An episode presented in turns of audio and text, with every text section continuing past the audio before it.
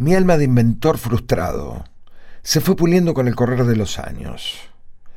Tengo en mi haber varias ideas que nunca fabriqué, pero que tiempo después de haber invadido mi intelecto aparecieron en el mercado para su comercialización, dejándome agigantado el orgullo de saber que a mí se me habían ocurrido primero, y ni una pizca del sabor amargo de la envidia de pensar ¿por qué no habré intentado fabricarlo yo? Recordando familiares directos y no tan directos de los dueños de las distintas fábricas que vendían mis productos y se quedaban con mis ideas. La otra cara de la moneda son la cantidad mucho mayor de inventos que sí llevé a la práctica, utilizando mi amplio bagaje de conocimientos teóricos adquiridos con mi título de ingeniero industrial y mi mucho más amplio repertorio práctico, producto de mi innata habilidad manual, sumada a la experiencia que me fueron dando los años de trabajo con todo tipo de herramientas. La gran mayoría de estos últimos objetos no funcionaron. Así pasé por un cañón para lanzar la línea de pesca desde la costa con un alcance teórico de 800 metros, reducidos a unos cuantos pasos al momento de su triunfal prueba inicial y única.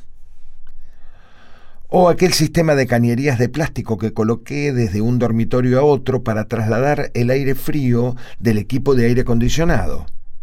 En realidad este sí funcionó, pero mi señora me intimó a retirarlo en forma inmediata, por una cuestión estética más que nada, más allá que impedía cerrar las puertas de ambas habitaciones y en algún que otro punto del flamante circuito había que agacharse para pasar. Y así transcurría mi vida entre inventos que no funcionaban y otros que me robaban las empresas multinacionales y vendían con éxito por el mundo entero. Una de mis inquietudes a la hora de educar a mis hijos fue siempre estar atento y a disposición de ellos para explicarles el funcionamiento de cualquier aparato. Por difícil que fuera, lograba encontrar una manera, por demás sencilla y didáctica, para que lo entendieran.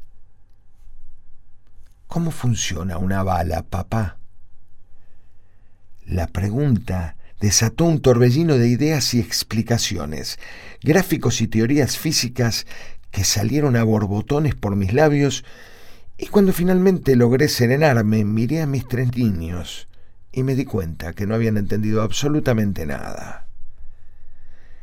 Lejos de amedrentarme, comencé una nueva explicación mucho más amplia, pero la aborté apenas comenzar encandilado por una maravillosa idea con la que sin dudas iban a comprender cómo funciona una bala. Vamos a fabricarla, les dije. Me miraron los tres ahora sí realmente interesados. Mientras les iba diciendo lo que necesitábamos, mi cerebro procesaba los pasos a seguir la exitosa producción del proyectil. Les expliqué a los chicos que si bien el principio de funcionamiento es muy similar, lo que íbamos a hacer en realidad era una especie de cañón en miniatura, no una bala en sí, ya que el sistema de encendido de la pólvora era más simple en un cañón. Suspendí la explicación al darme cuenta que se estaba perdiendo la magia. Hay que conseguir un tubito de metal como si fuera un lápiz, pero hueco, un tapón, y pólvora. En algún momento del aluvión de ideas que aportaban mis tres hijos hablando al mismo tiempo, o gritando más precisamente, escuché la palabra mágica, una bombilla. En resumen, ante la mirada atenta de los tres corté ambas puntas de la bombilla que iba a hacer las veces de casquillo de la bala, convirtiéndola en un cilindro perfecto. Achaté con una pinza uno de los extremos para sellarlo.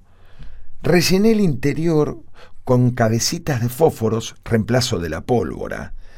Y el otro extremo lo sellé con un capuchón de virome que entró con mucha presión. El capuchón vendría a ser el plomo de la bala.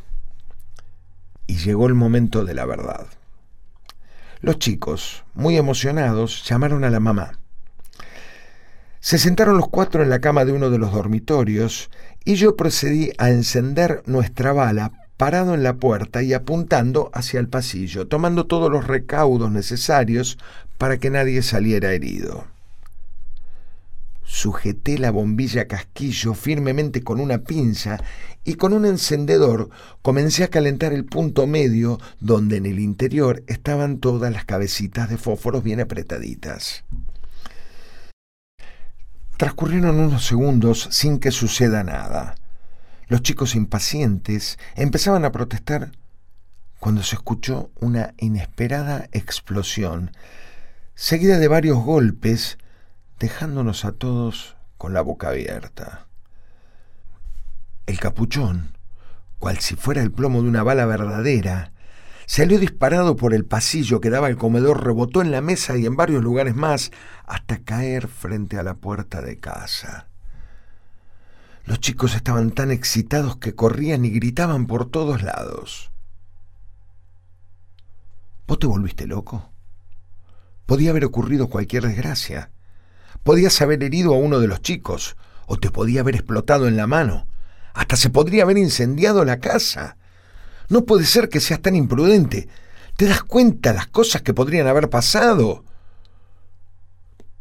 Las palabras de mi mujer dejando de lado el tono escalofriante, eran muy sabias y correctas.